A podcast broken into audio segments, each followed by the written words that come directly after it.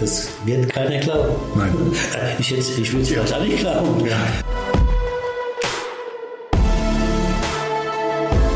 Wir machen das zusammen, aber ich habe die Verantwortung. Ich sage, wo es lang geht.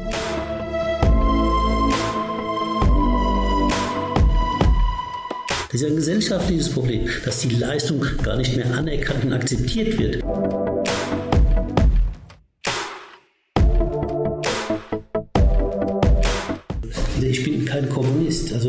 Weit weg vom Kommunismus. Davon gehe ich aus. Das hätte ich jetzt auch nicht erwartet. Hallo zurück bei White Raven, dem Podcast von Alt Kramer. Ja, heute also der angekündigte zweite Teil des Gesprächs mit Felix Magath. In der vergangenen Folge sprachen wir über seine Karriere als Spieler. Heute geht es darum, wie er sich als Trainer und Funktionär sieht. Felix Magath hat ja einen besonderen Ruf als Trainer. Er gilt als besonders autoritär, besonders hart. Aber ich glaube, es wird deutlich, so einfach ist die Welt dann eben doch nicht. Er ist sehr viel facettenreicher, als viele ihn darstellen. Und ich finde, das macht das Gespräch mit ihm besonders interessant. Also, Felix Magath über seine Karriere als Fußballtrainer. Damit sind wir bei Ihrer zweiten großen Karriere, nämlich der des Trainers. Sie haben nach Ihrer Profikarriere dann quasi umgesattelt auf die Karriere des Trainers. Nicht aus jedem guten Spieler wird auch ein guter Trainer. Oh. Ähm, wann war Ihnen klar, ich kann das?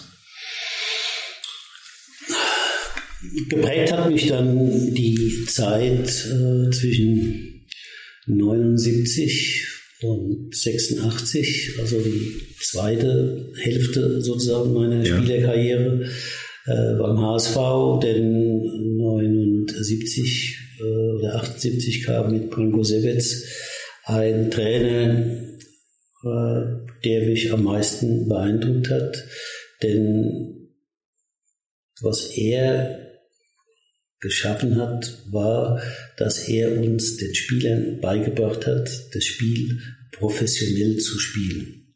Damit meine ich, äh, professionell zu spielen, dass der Erfolg über allem steht, äh, also der Mannschaftserfolg und dass er eben äh, vor allem Wert auf Disziplin, Ordnung und körperliche Fitness gelegt hat. Dass mit diesen Komponenten, dass man damit halt in einem Mannschaftssport sehr viel erreichen kann.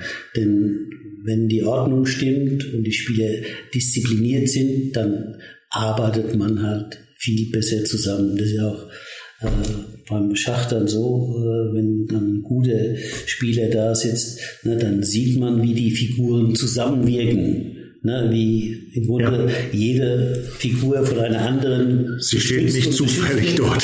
So, ne, so denn auf einmal ne, ne, nach einer Kombination eröffnet sich dann, wie gesagt, die Kraft einer ja. Kombination und das ist dann halt, äh, um das so zu spielen, das hat uns äh, Sebetz beigebracht. Äh, das war zwar, äh, die Menschen würden heute sagen, sehr hart, hm. ja, äh, das war äh, auch wieder, wir sind jetzt 40 Jahre zurück, das kann man nicht mit heute vergleichen. Klar. Ich, ich kann Ihren Leuten jetzt, ich kann jetzt schon erzählen, was da war, aber sie werden es nicht begreifen. Mhm. Wenn das ich mal, in einem Europapokalspiel nach 25 Minuten oder so umgedreht wurde, ja, habe dann also ein dickes Sprunggelenk gehabt, so wie Marco Reus jetzt vor ja. ein paar Tagen. Mhm. Ja, äh, damals gab es aber keine Kamera, die draufgehalten hat, sondern ja, es gab ein Foul und der Schiedsrichter hat gepfiffen, es gab Freistoß und ne,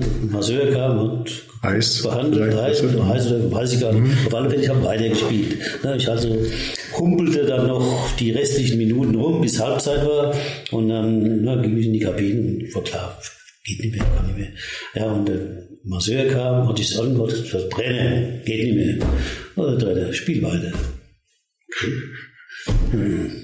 Da hat mir der Masseur den Schuh wieder angezogen und dann bin ich wieder raus. Und dann bin ich wieder 45 Minuten übers Feld gehumpelt in einem Europapokalspiel. Das hört sich für heutige Ohren in der Tat, naja, unglaublich an. Ja, Das wird keiner glauben. Nein. Ich, ich würde es vielleicht auch nicht glauben, ja. wenn, ich, wenn ich es nicht hätte machen müssen, ja. wenn ich sie selbst erlebt hätte. Ja? Und äh, trotzdem ja, war das für mich in Ordnung. Der Trainer wollte es, also habe ich es gemacht. Ja? Und der Trainer musste das ja verantworten. Ja? Jeder hat gesehen, ich kann nicht mehr laufen. Gesagt, okay, gut, wenn der Trainer das will, mache ich das dann und halt äh, auch diese Bereitschaft halt zu akzeptieren, auch wenn man das ganz anders gesehen hat. Auch das zeichnet natürlich einen Mannschaftssportler aus. Mhm. Und Branko Sevic hat das, wie hat er das vermittelt, außer über Härte? Gar nicht. Also auch, das ist ja wieder etwas. Ne, aber, äh, ja. aber es hat mit Branko Sevic nichts zu tun. Ja. Äh, der Ernst Happel war ja ganz anders. Mhm. Auch ein ganz großer Trainer ihrer ja. Zeit. Ja, und er war vielleicht größer. Er hat ja Europapokal äh, äh, Finals gewonnen. Branko Sebec hat leider mit uns nur die Meisterschaft gewonnen. Äh, äh, aber äh, es waren völlig unterschiedliche Menschen nach un völlig äh, unterschiedliche Herangehensweisen an den Trainerjob und an die Trainerarbeit. Ja, im Gegensatz äh, zu Brangosewitz war Happel ein Spieler, der spielen lassen wollte. Und wir haben dann gespielt. Ne? Wir haben dann, äh, wenn wir 4-3 gewonnen haben, war Ernst Happel begeistert. Ja, Brangosewitz der war begeistert, wenn wir Einzel gewonnen hatten. Keine Gegentore. Ja, kein, kein Fehler. Es ging darum, halt keine Fehler zu machen. Mhm. Ne? Möglichst keine Fehler. Fehler macht man so und so noch, ne? aber halt die Fehlerzahl zu minimieren. Das war bei Branko Sebet so. Bei Ernst Happel ging es nur darum, aktiv zu sein, bestimmend zu sein, nach vorne zu gehen, Tore zu machen, Tore machen zu wollen. Wie war der Führungsstil, Sie haben es angedeutet, aber vielleicht können wir es nochmal vertiefen. Wie war der Führungsstil dieser Männer und was haben Sie für sich übernommen? Ja, bei Branko Sevitz ging es nur über Disziplin und Erfolg steht überall. Erfolg steht überall. Nur der Mannschaftserfolg ist wichtig. Keine Rücksicht der, nicht der Einzelne, mhm. nicht der Einzelne. Und äh, alles ist dem Erfolg der Mannschaft unterzuordnen. Äh, und das hat er eben, eben mit solchen Maßnahmen halt gezeigt. Er hat keinen Zweifel dran gelassen, dass er entscheidet ne, und jeder halt das tun muss, was er äh, von ihm verlangt. Mhm. Und äh, das hat dazu geführt, dass der HSV äh, nach einer Saison 78, äh, wo wir im Mittelmaß gelandet sind. Äh, eigentlich wollten wir auch da die Meisterschaft erreichen, aber wie gesagt, wir haben es dann durch Trainerwechsel und Managerwechsel und solche Turbulenzen dann halt nur ins Mittelfeld geschafft. Danach hat man sich von Nationalspielern getrennt und man hat äh, jüngere oder halt nicht so erfolgreiche Spieler wie Horst Rubesch aus der zweiten Liga geholt und mit dieser Mannschaft ist dann der HSV auch nach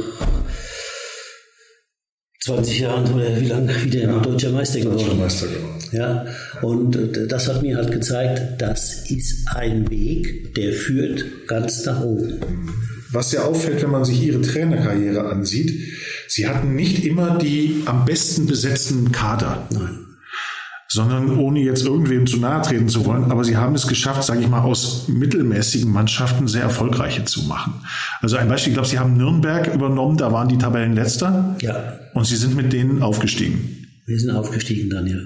Das ist ja etwas, das ist ja etwas, was sie auch vielleicht auf andere Berufsfelder übertragen lässt. Also wie kann ich mit einer Mannschaft, von der ich vielleicht auch nicht so 100 Prozent von vornherein überzeugt bin, dass es eine großartige Sache wird. Wie kann ich die zu einer, zu einer Hochleistung anleiten, coachen, Neudeutsch, ähm, ja, dass es am Ende tatsächlich funktioniert? Ja, wie kann ich, äh, äh, indem man halt klar die Führung übernimmt, indem man den, der Gruppe sagt, pass auf, jetzt, ne, wir machen das zusammen, aber ich habe die Verantwortung, ich sage, wo es lang geht und wir gehen in diese Richtung. Wer mitgehen will, herzlich willkommen, aber wir gehen alle zusammen nur in diese Richtung. Keine schert aus. Und wenn Sie äh, eben dann äh, das halt äh, überzeugend dokumentieren, ne, dann folgen Ihnen die Spiele auch. Die akzeptieren das auch. Sie akzeptieren auch, worüber wir reden, ist ja wie gesagt im Grunde völliger Quatsch. Härteres Training. Es gibt im Grunde kein härteres Training, sondern es gibt ein Training, das ist dann, wenn es gut gemacht wird, gut und der Spieler entwickelt sich. Und wenn es nicht gut gemacht wird, dann verletzt sich der Spieler oder äh, ne, äh, es gibt keine Entwicklung, er ist kaputt. Ja, aber äh, zu sagen, das ist jetzt hartes Training, äh, die Spieler empfinden das halt als hart. Und diese Empfindlichkeit, die hat natürlich zugenommen, ne? auch in der Gesellschaft, nicht nur im Fußball. Aber das war im Fußball halt schon zu erkennen, dass diese Empfindlichkeiten immer größer geworden sind und somit die Bereitschaft, auch mal Zähne zusammenbeißen oder auch mal Schmerzen äh, zu ertragen oder auch mit Schmerzen zu spielen. Ich hatte in meiner Trainerlaufbahn einen Spieler, einen Spieler, der verletzt spielen wollte. Das war Grafitsch in Wolfsburg. Bei Wolfsburg. Bei Wolfsburg. Ja, der hatte, wie mir ist er umgetreten worden, mittwochs nachmittags beim Trainingsspiel, war am Donnerstag beim Arzt. Der Arzt hat gesagt, es geht nicht. Am Freitagmorgen kommt er einmal zum Training, hat seine Tasche dabei, weil wir dann nach dem Training abgefahren sind zum Bundesligaspiel nach Cottbus. Da sag ich, was willst du mit deiner Tasche denn? Ich dachte, ich will spielen. Dick, du bist verletzt? Ja, ich will spielen. Okay. Also er hat einen dicken gehabt, der wollte unbedingt spielen. Und ja, das ist Jetzt ahne ich, was einige Hörer sagen, das ist ungesund, das ist unvernünftig, das macht ihn auf Dauer kaputt. Das ficht Sie nicht an? Nein, das, also, äh, was heißt, das ficht mich nicht an. Schauen Sie, äh, ja, auch das ist ja wieder eine gesellschaftliche Entwicklung. Mhm. Man möchte gern heute alles, aber ohne irgendwelche Konsequenzen zu tragen. Mhm. Aber das funktioniert halt nicht. Also, das habe ich nie erfunden. Das ist, sag mal, das ist natürlich. Das geht nicht anders. Wenn ich irgendwas mache, muss ich irgendwo auch äh, Probleme in Kauf nehmen. Sonst wird es nie funktionieren. Und dann kommen Sie wieder dahin, je extremer ich etwas mache, desto na, extremer sind natürlich auch dann die Konsequenzen, die ich tragen muss. Und das ist immer nur eine Frage der Bereitschaft, ob ich das will, ob das akzeptieren will oder ob es nicht akzeptieren will. Und dann müssen wir halt darüber auch mal reden, ist das jetzt äh, unmenschlich oder kann ich von jemand, der äh, ich will da jetzt nie äh, äh, äh jetzt. Äh, äh, Man merkt Ihnen an, Herr Magath, wenn ich ja. Sie da unterbrechen darf. Ja, bitte. Ähm, das öffentliche Bild, das es von Ihnen gibt, das scheint Sie wirklich zu nerven. Nämlich, also so ja. diese, diese Legende ja. vom harten Hund, der die Spieler, was weiß ich, irgendwelche Hügel mit Medizinbällen hochscheucht, wo ja auch gerne mal so unterstellt wird, das ist aus vergangenen Zeiten. Ja, gut, das, das haben Sie ja gerade erklärt, wie Sie, wie Sie das ja, aber ich glaube, diese, diese, dieses öffentliche Bild, das von Ihnen so entsteht, das ärgert Sie, oder? Ja, was heißt, ärgert mich? Schauen Sie, äh, ich habe das ja die ganze Zeit akzeptiert, ja. weil ich geglaubt hatte, hm. oder ich war so naiv zu glauben, Leistung kann man ja ablesen, zum Beispiel an der Tabelle. Ne, wenn ich sage, wenn ich eine Mannschaft Platz 18 Die Tabelle lügt nicht. Und dann steige ich auf, dann äh, ein paar Monate später dann war die Leistung, glaube ich, nie so schlecht. Aber, aber das Schöne oder das Interessante ist ja, dass es nicht mehr, oder auch das, immer weniger wurde. Die Akzeptanz der Leistung lässt ja immer mehr nach bei uns. Das ist ein gesellschaftliches Problem, kein Problem des Fußballs. Das ist ein gesellschaftliches Problem, dass die Leistung gar nicht mehr anerkannt und akzeptiert wird. Es wird so getan, als wäre eine Leistung, die vom Himmel fallen, die wäre halt da und ja, dann freuen wir uns alle, wenn die Leistung da ist und wir, keiner darf wehe, oh, er hat Aua oder, oder, oder, oder, ja, ich habe ja, ich war ja so ungnädig, dass ich halt von meinen Spielern halt verlangt habe, dass sie sich 100 Prozent äh, auf den Verein konzentrieren. Also äh, ich habe keine Trainingspläne herausgegeben. Das ist natürlich fürchterlich, wenn ein Fußballspieler am Montag nicht weiß, wann er am Mittwoch oder wann er am Donnerstag Training hat, weil er kann ja seine Freizeit gar nicht richtig planen. Verstehen? Das ist ja wirklich fürchterlich, wenn er nie wissen kann, äh, habe ich jetzt äh, Mittwochnachmittag Training oder habe ich Mittwochvormittag Training?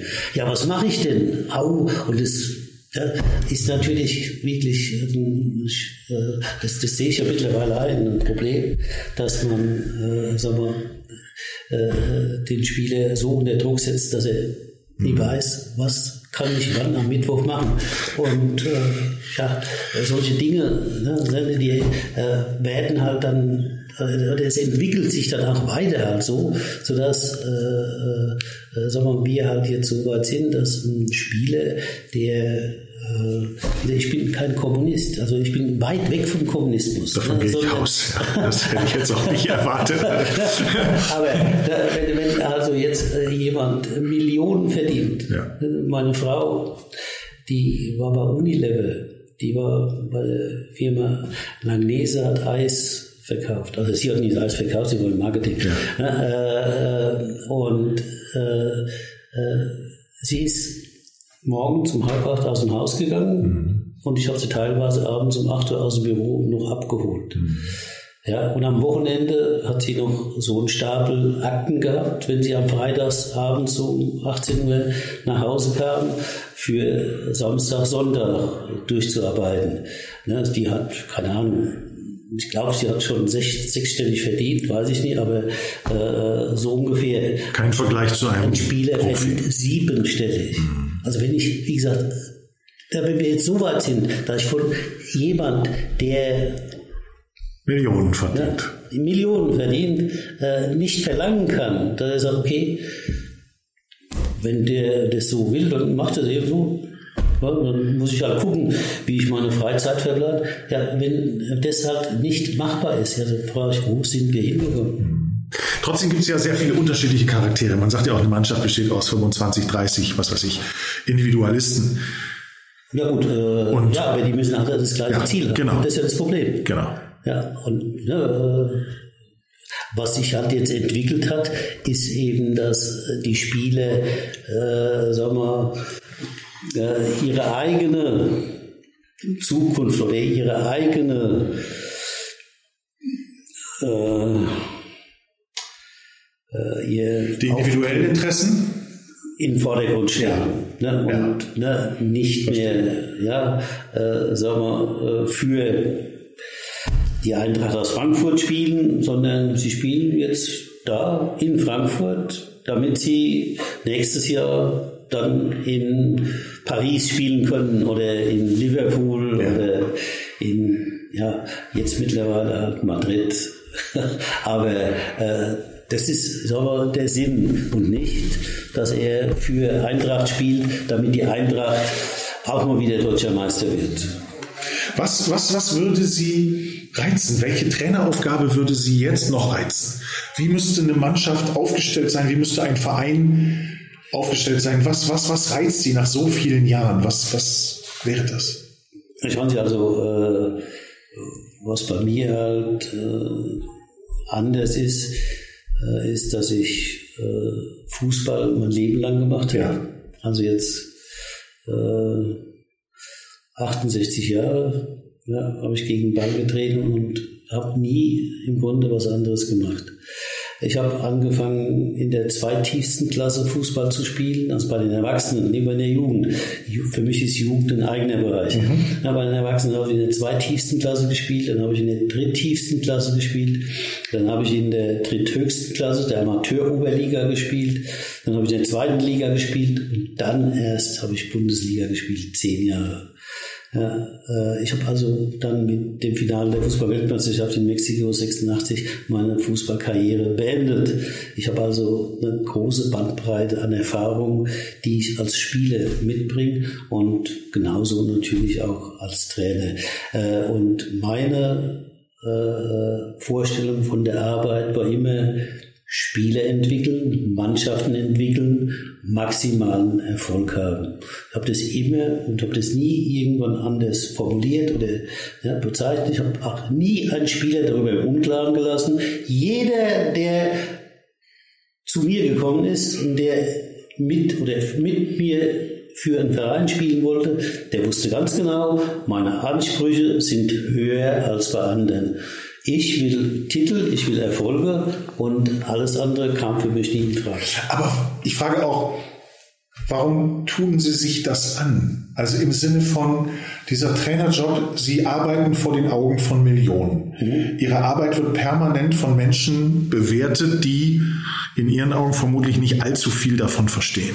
Ja, das ist die einen verstehen nichts davon, die anderen äh, äh, diskreditieren mich ja bewusst. Ja. Das, das, ist ja keine, also das ist ja nie jetzt etwas, was sich zufällig ergibt, genau. sondern das ist einfach halt Neid, das ist einfach ja, äh, weil ich sie anscheinend zu wenig beachte, mhm. weil ich sie, ne, wie es so schön heißt, nicht mitnehme. Sowas müsste man heutzutage. Ja, ich kümmere mich halt 24 Stunden am Tag, sieben Tage die Woche, kümmere ich mich halt um meine Spiele. Ne, ich kümmere mich um die Probleme, die wir miteinander, die untereinander da sind, die etwa einem halt Ziel im Wege stehen und ich kümmere mich immer darum, wie komme ich weiter, wie kann ich einen Spieler weiterentwickeln. Weil wenn sich ein Spieler entwickelt, ist natürlich sofort eine Entwicklung auch in der Mannschaft da. Aber das geht ja immer Hand in Hand. Und die Entwicklung von Spielern, das ist das, was mich immer äh, bewegt hat und was ich immer äh, vor allem wollte, weil ich gelernt habe, erstmal nicht nur von mir, sondern eben auch in meiner ganzen Zeit als Fußballspieler und dann als Fußballtrainer habe ich eben erlebt, dass viele Menschen unter ihren Möglichkeiten bleiben, weil sie sich es nicht zutrauen.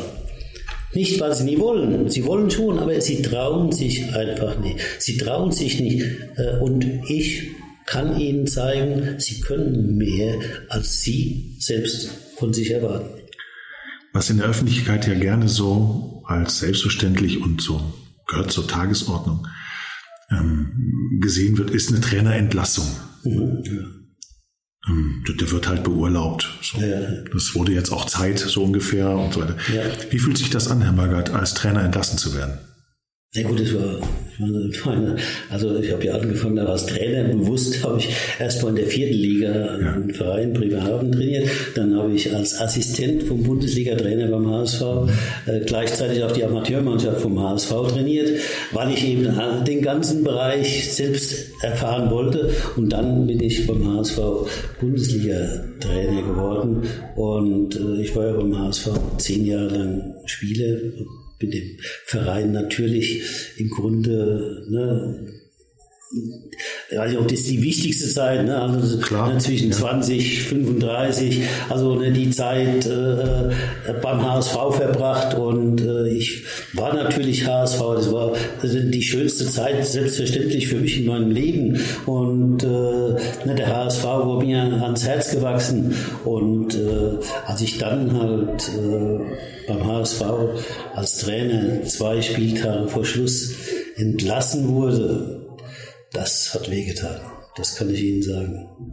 Wie läuft sowas ab?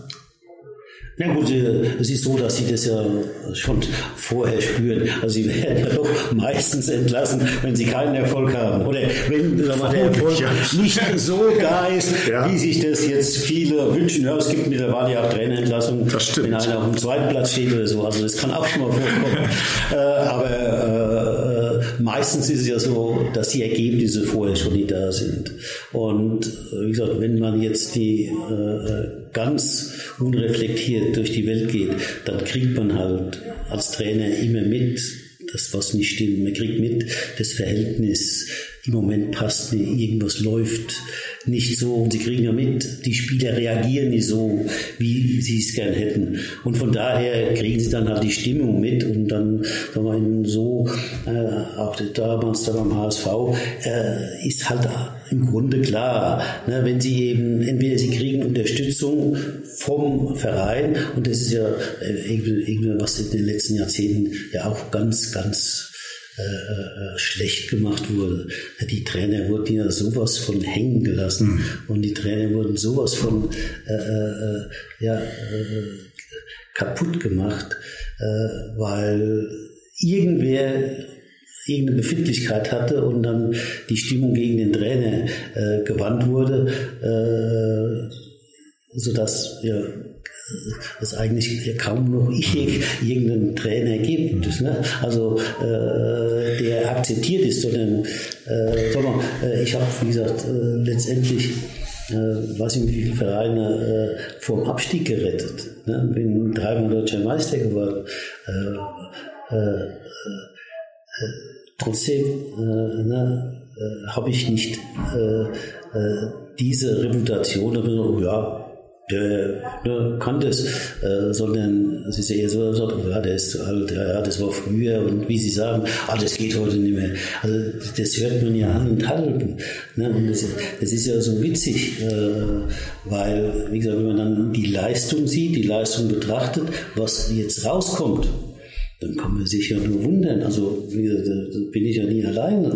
Also ich war jetzt ja erst wieder äh, beim DFB Veranstaltung von der Auslosung für die Europameisterschaft. Ja, äh, ich, komischerweise, ich finde also niemand anders, äh, der also an ehemaligen Spielern, äh, die sich wundern, ja, wie der Fußball heute betrachtet wird, wie äh, akzeptiert wird, ja, dass äh, ja, nur noch durchschnittliche Leistungen ausreichen, ja, um äh, äh, ein Held zu sein. Nochmal kurz zurück zu Trainer und Entlastungen. Kontinuität, das ist ja eigentlich auch in anderen Wirtschaftsbereichen eine ganz einfache Erkenntnis. Kontinuität bringt auch auf Dauer Erfolg. Aber im Fußball scheint es die im Prinzip ja. nicht zu geben. Das ist ja, also ja, wir was ja schlimmer, nein, was ja schlimmer ist, ja. nein, wir, wir, haben ja, wir haben ja genau die Beispiele, ja. dass es anders schon geht. Freiburg, Freiburg, Union, Union Berlin. Berlin ja. das, das Schöne ist ja, es ist ja so eindeutig, dass es anders besser geht. Eindeutiger kann es ja nicht mehr sein. Aber wird Aber der Fußball nicht von Profis geführt? Nein, von Profis sowieso nicht. Der Fußball ist ja äh, vergleichbar mit unserer Politik. Die, äh, die Strukturen sind ja ähnlich. Das sind ja im Fußball Menschen, die geben Geld aus, aber nie ihr eigenes, sondern die geben fremdes Geld aus, wofür sie eigentlich verantwortlich sind. Und äh, wie in der Politik klappt es halt nicht so gut, weil fremdes Geld gibt man halt leichter aus als eigenes. Und von daher sind halt, weil im Fußball in den letzten Jahren immer mehr Geld verdient wurde, sind halt viele Menschen in den Fußball gekommen, die mit Fußball ja früher nichts am Hut hatten, sondern die kommen ja nur deswegen gekommen, weil sie gesehen haben, oh, da habe ich eine Möglichkeit für mich, ich kann da im Fußball sehr gut Geld verdienen. Und heute reicht es ja, heute, wie gesagt, müssen sie ja keine Leistung mehr bringen. Heute müssen Sie nur kommunikativ sein. Sie müssen darüber reden können. Sie müssen nur darüber reden, welche Leistung Sie eigentlich bringen wollen. Und dann sind Sie auf der Sonnenseite. Ob das dann kommt oder nicht, interessiert ja gar keinen mehr. Aber es gibt die Gegenbeispiele, Sie haben sie genannt, Freiburg. Seit vielen Jahren ist Christian Streich dort Trainer ja. und ich glaube, der hat jetzt auch nicht so die Mittel zur Verfügung wie andere Clubs und ist dann trotzdem sehr erfolgreich. Union Berlin auch Kontinuität über Jahre hinweg aus der zweiten Liga jetzt in Europapokalen und bis doch in ja. einige Bereiche der Tabelle. Das gibt es schon noch. Ja, man, äh, das ist ja, äh, wenn Sie so wollen, noch fast wie früher. Mhm. Also Freiburg hat sich ja nie geändert. Der SC Freiburg ist jetzt seit, ich glaube, 40 Jahren so. Mit Volker Fiege fing es an mhm. und der war ja schon zwölf Jahre da und dann äh, ist es so geblieben. Und die sind halt auf Strecke erfolgreich. Die sind auch mal abgestiegen ein Jahr. Aber das hat niemanden gestört und alle wussten, sie wollen so weitermachen. Deswegen haben sie so weitergemacht. Und natürlich hatten sie auch mal ein, zwei, drei Jahre drin, wo sie halt auch einen Trainer entlassen haben oder mit dem Trainer nicht weitergekommen sind. Aber wie gesagt, die grundlegende Ausrichtung ist immer, einen Trainer zu finden und mit diesem Trainer im Grunde die Strecke zu gehen, egal wie lang. Und das haben die geschafft und deswegen sind die jetzt komischerweise auch in der Bundesliga, obwohl sie deutlich weniger finanzielle Möglichkeiten haben als jetzt ne, unsere ja. Traditionsvereine, sind sie trotzdem besser. Hm. Herr Magath, was kommt noch? Was kommt beruflich noch für Sie? Was stellen Sie sich vor? Was wünschen Sie sich? Ich äh, wünsche mir ja nichts. Äh, Aber Sie hören ja nicht auf. Nein, ich Sie, sind viel zu, nein, Sie sind viel zu energisch, um nein, zu sagen. Äh, ich, ich, will nicht, ich weiß nicht, ich will nicht aufhören. Ja. Aber nochmal, es ist ja heute Zeitgeist, wie gesagt, die Älteren, oh, ne, früher und alles ist anders heute. Äh, okay, es ändert sich natürlich immer äh, vieles. Und trotzdem, sagen wir, sehe ich halt die Branche und wenn ich drauf gucke und ich war jetzt ja auch äh, äh, glücklicherweise nochmal bei Hertha BSC Berlin am Ende der letzten Saison involviert und war wieder auf dem Trainingsplatz gestanden. Dann habe ich einfach erkannt, also warum ich äh, jetzt nicht auch noch Trainer sein sollte, das also das kriege ich einfach nie übereinander, das, das kriege ich einfach nie zusammen. Also, also, also ich weiß, es mag sein, dass sich vieles verändert hat, aber trotzdem, wenn ich meine Vorstellungen einigermaßen umsetzen kann, bin ich sicher, dass ich auch wieder weiter erfolgreich arbeiten kann. Das Spiel hat sich ja auch nicht wesentlich verändert. Das Spiel hat sich eigentlich nicht verändert. Die Kommunikation hat sich verändert. Ja. Nicht das Spiel. Ja. Na, jetzt wird ja ne, von Ballhalten Spiel gesprochen. Na, schauen Sie, äh, alle, alle Mannschaftssportarten, nehmen Sie Eishockey, nehmen Sie Hallenhandball, äh, nehmen Sie Basketball, also auch moderne, ne, weil Basketball ist ja bei uns modern, war ja früher nichts. Äh, Spiele werden alle so gespielt, dass man möglichst schnell zum Abschluss kommt. Fußball hat man das jetzt in den letzten Jahren neu erfunden. Man hat das ballhaltende Spiel erfunden. Jetzt versucht man über ballhaltendes Spiel erfolgreich zu sein. Ja, also äh, äh, die, die Protomannschaft, äh, die, die, die typische Mannschaft für dieses Spiel, oder der FC Barcelona, ja, äh, das hat bei denen geklappt, das hat bei denen wunderbar geklappt solange ein Messi in jungen Jahren da war, der eben aus fast jeder Situation ein Tor machen konnte. So lange war dann dieses System erfolgreich. Auch abhängig von, dass sie wunderbare Mittelfeldspieler hatten und selbst technisch sehr gute Abwehrspieler. Das hat also das ganze Spiel des FC Barcelona ausgemacht. Aber entscheidend war Messi der aus nichts Tore gemacht hat. Und deswegen waren die erfolgreich. Und jetzt versucht jeder das nachzumachen, aber es kann keiner, weil es gibt halt kaum noch einen Messi. Apropos Messi, lieber Herr Magath, diese Reihe heißt White Raven. Ja. Ähm, wie interpretieren Sie diesen Titel und vielleicht wie beziehen Sie ihn auch auf sich selbst? Also, äh, ziehe ich mir für selbst.